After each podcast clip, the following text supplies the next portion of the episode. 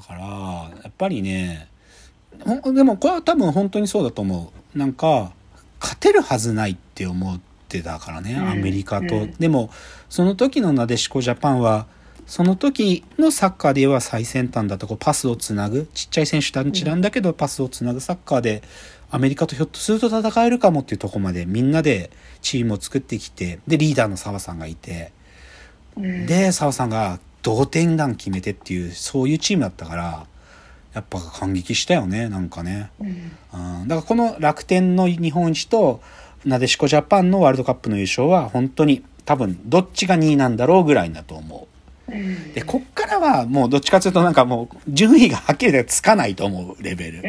でも多分ねこのスポーツの名場面っていうのはさ明確にまあそういう野球サッカーとかじゃないメジャースポーツじゃないものでもさやっぱり光が当たる瞬間やっぱりオリンピックじゃない？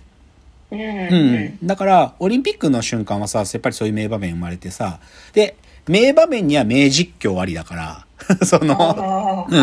やっぱりね、それぞれやっぱりあるよ。その、だってラグビーのワールドカップの時は NHK のアナウンサーがさ、いけいけっつってもうすごい、もうあの10分は伝説だったと思うし、楽天の時もさ、これテレビ朝日が放送したけど、そこのアナウンサーの実況、伝説が生まれようとしてるっていうね。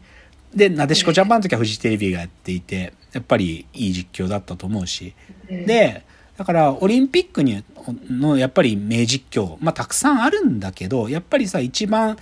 素晴らしい実況だと思うのは、アテネオリンピック2004年の大会の時の体操男子団体。日本は、かつては体操は日本のお家芸だったわけよ。だけど、オリンピックでまあ、まず勝てなくなってから、どんどん時当たって、で、たまに個人種目でメダルを取る選手が出てくるけど、でも勝てなくなってから久しい時間が経って、でも2004年大会、で、団体で、日本がさ、いい演技をボンボン決めていくわけ。で、最終種目鉄棒。で、日本の鉄棒は必ず最後の技は、新進の新月面。ムーンサルトって技なんですよ。こう体をひねって着地決めるムーンサルトっていうのはもう日本のもう、なんていうか、代名詞なのね、この着地。だから、あの、日本の演技者さんには必ず新進の新月面で降りるんだけど、で、はい、そのアテネオリンピックの2004年大会の最後の演技者、富田選手でね、富田選手がノーミスで演技したら、日本は優勝だっていう時に、そこまでノーミスで来て、最後降りる時に、もう新進の新月面だから、はいはい、心身で体を伸ばした状態のことにですよ。体を伸ばしたまま新月面で回るんだけど、その、心身の新月面が描く放物線は栄光への駆け足だっつって降りるわけ。これが名実況。で、この2004年大会のオリンピックのテーマソングが、ゆずの栄光の駆け足だったわけ。はいはい、だから、心身の新月面が描く放物線は、栄光への駆け足だっつって降りて、決まったっつって優勝する。日本がもう、日本がもう一回体操で優勝できるなんて誰も思ってなかったよ。で、でもこれが2004年の名実況が生まれた瞬間ね。で、で、このテーマソング由来で名実況を言おうとするブームっていうのはこの後続くんだよ。で、それがうまくはまるのが、ロンドンオリンピック2012年大会。2012年のロンドンオリンピックの女子バレー。で、これも同じなんだよな。日本は、バレーボールは日本のお家芸だったの、かつては。はいはいはい、前の東京オリンピックの時は、東洋の魔女、最強だった日本は。回転レシーブして。だけど、まあ世界のバレーがどんどん進歩していくと日本はそこで勝てなくなるんだよね。うん、で、メダルなんかすらも取れない。オリンピック出れるか出れないかも怪しいみたいなぐらいの時もあった中で、2012年の女子のチームが出た時に、日本が銅メダル取るわけ。で、最後、迫田選手っていうのがバチーンって決めてさ、韓国倒して銅メダルっていう時にさ、その時の実況が、見失っていた光は、ロンドンの風の中にありましたって言ったわけ。で、この時の主題歌が、あの、生き物係の風が吹いているだったんだよ。ああ、なるほど。そう。だから見失っていた光は、ロンドンの風の中にありましたって、もういかにもお前こそ準備してたのっていう。や、でもこれもさ、でもなんか日本のお家芸が復活した瞬間みたいな感じで来たよね。うん。だからまあ名実況ありで。で、あとやっぱりオリンピックはさ、なんか、本当にその4年に1回でメジャーじゃない競技をやってる選手たちは、その4年の1回回に最高のピークを持ってくるっていう難しさがあるわけなんだよね。で、それで言うと、北京オリンピック2008の時のソフトボールね。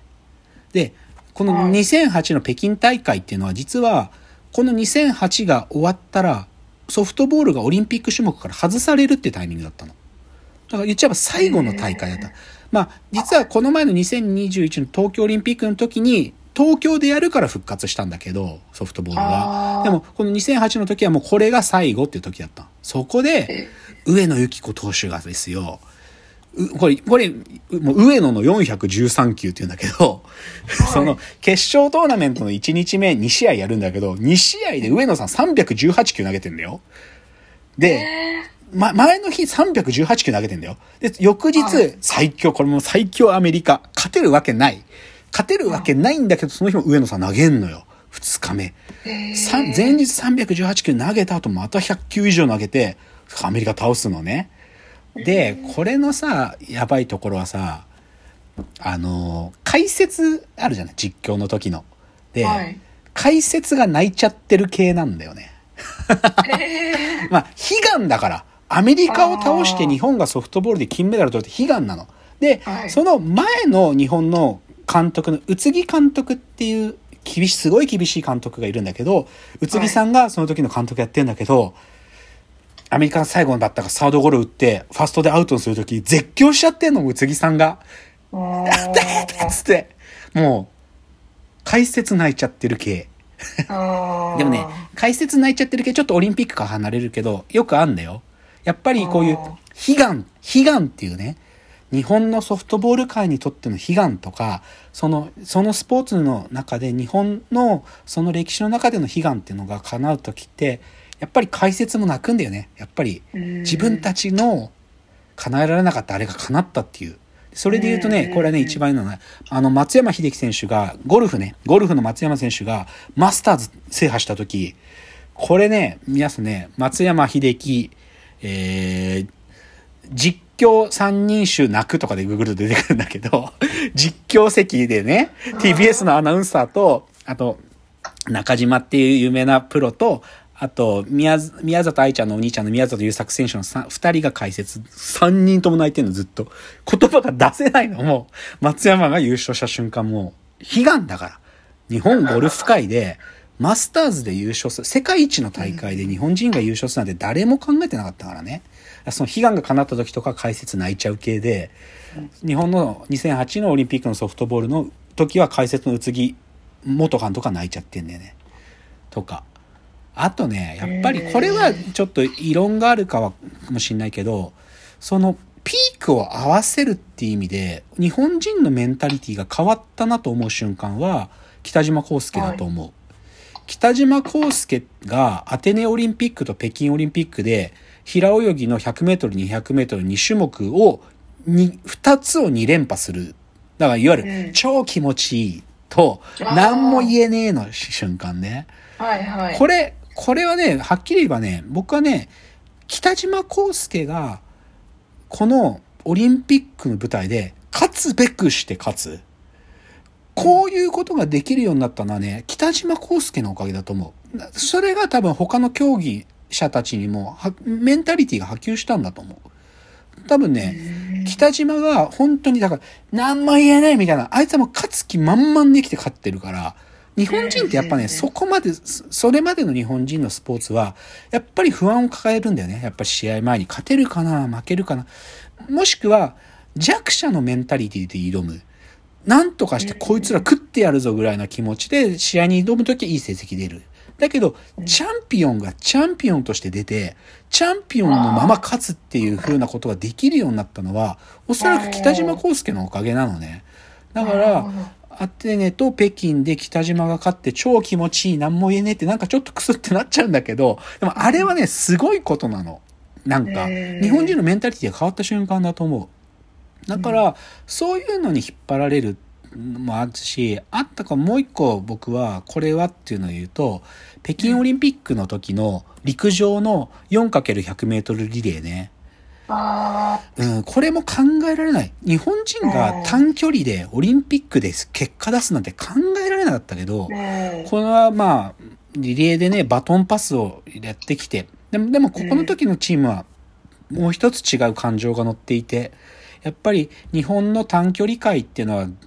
全く通用しなかった時代から、その第一人者でやってきた朝原のウハルっていうね、朝原って選手がいて、その朝原がリレーの最後、第4走者だった。で、その朝原さんにメダルをっつって、それでチームが朝原さんにメダルをっていう中で走ったチームが、まあ、